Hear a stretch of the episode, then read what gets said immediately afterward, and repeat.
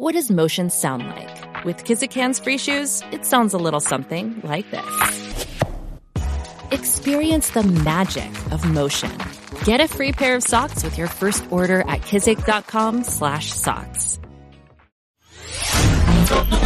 Descarga la música a. De 6 a 10 de la mañana. Escuchas al aire con el terrible. Mantente informado y al día con las noticias más actuales desde Telemundo.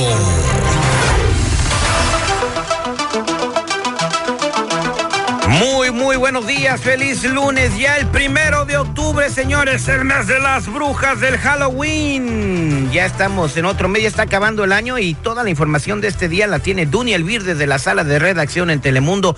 Muy buenos días, Dunia, levantada temprano para tenernos la información. ¿Cómo estás?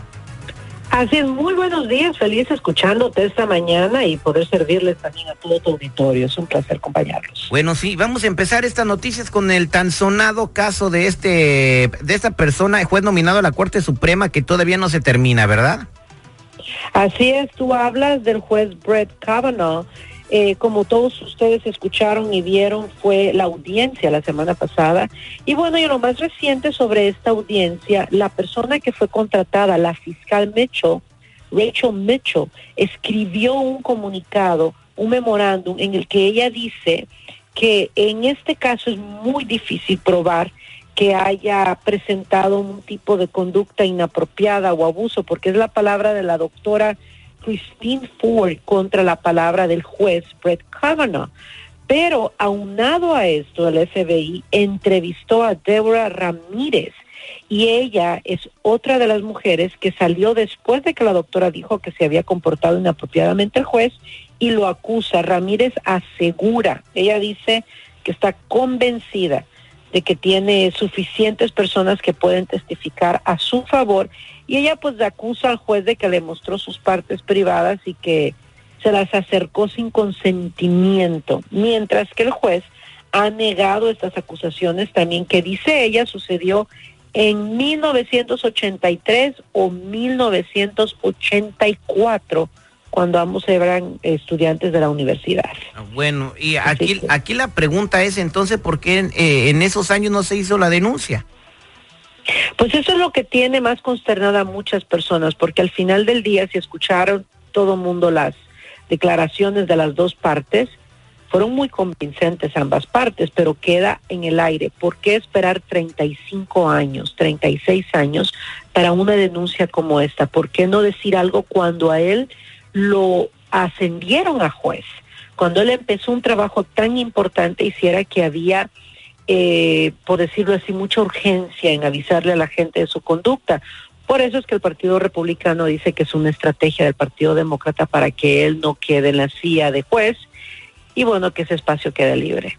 Al final del día, lo más triste, ¿sabes qué es? Que tú y yo estamos pagando eso y toda la gente que nos escucha está pagando todas estas audiencias, toda esta investigación, toda esa audiencia que duró tantas horas el jueves y el viernes eh, sale del bolsillo de todos los consumidores.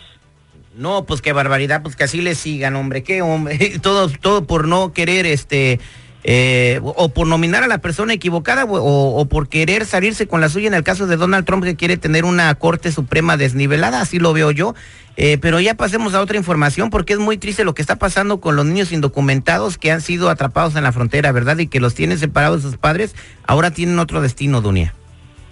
Así es, tienen otro destino. Generalmente estos niños cuando los separaban iban a albergues específicos, pequeños, donde dormían de dos a tres niños por habitación, máximo cuatro, o se le entregaban a personas que se inscriben como patrocinadores. El problema con esto es que 80% de estos patrocinadores, según dijo el jefe de ICE, a Matthew Albans, ellos son indocumentados, entonces la gente tiene miedo de que los vayan a detener también. Por ello es que salió el día de ayer un anuncio en el New York Times que dice que en la última semana han trasladado en medio de la noche a cientos y cientos de niños indocumentados a la ciudad de las cartas que está en Tornillo, Texas. Hasta ahora la mayoría de los niños pues están en este en este lugar y van a poder estar ahí por tiempo prolongado se ha reubicado, estamos hablando de 1.600 niños.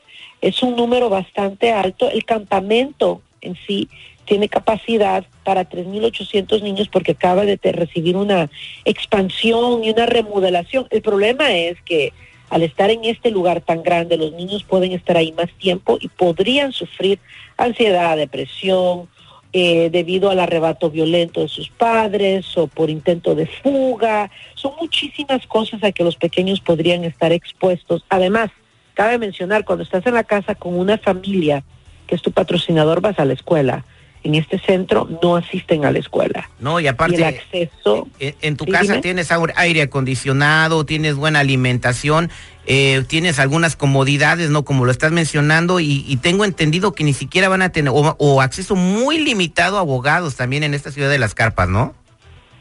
Así es, el acceso a los abogados es limitado y generalmente este tipo de abogados entran con organizaciones no lucrativas y tienen muchísimos niños que representar. Entonces, no es algo que le vaya a dar prioridad a un caso en donde tal vez la madre y el padre que fue separado de este niño eran víctimas de acoso por las pandillas o como hemos visto casos que en su propia casa los amarran, matan a uno de los miembros de la familia. Así que estos casos no van a ser tratados con la urgencia que merecen. Y eso es lo más preocupante. Bueno, en fin, esperemos que esto se termine de la manera más positiva para estos niños que lo único que querían hacer es eh, hacer realidad sus sueños y vivir eh, separados de la violencia y, con un futuro prometedor, ¿no? Dunia, ¿a qué hora se podemos ver en, Telemundo? Los espero a las 12, 5 y 5 y media de la tarde en este lunes primero de octubre, que también abre el mes para concientizar a la gente sobre el cáncer de mama. Exactamente, muchas gracias. Mucha información sobre este tema la van a poder ver con Duny Elvir y todos nuestros compañeros de Noticiero Telemundo a nivel nacional, donde quiera que nos estén escuchando. Muchas gracias, Dunia. Feliz lunes, nos escuchamos mañana. ¡Lunes! Descarga la música a. Escuchas al aire con el terrible, de 6 a 10 de la mañana.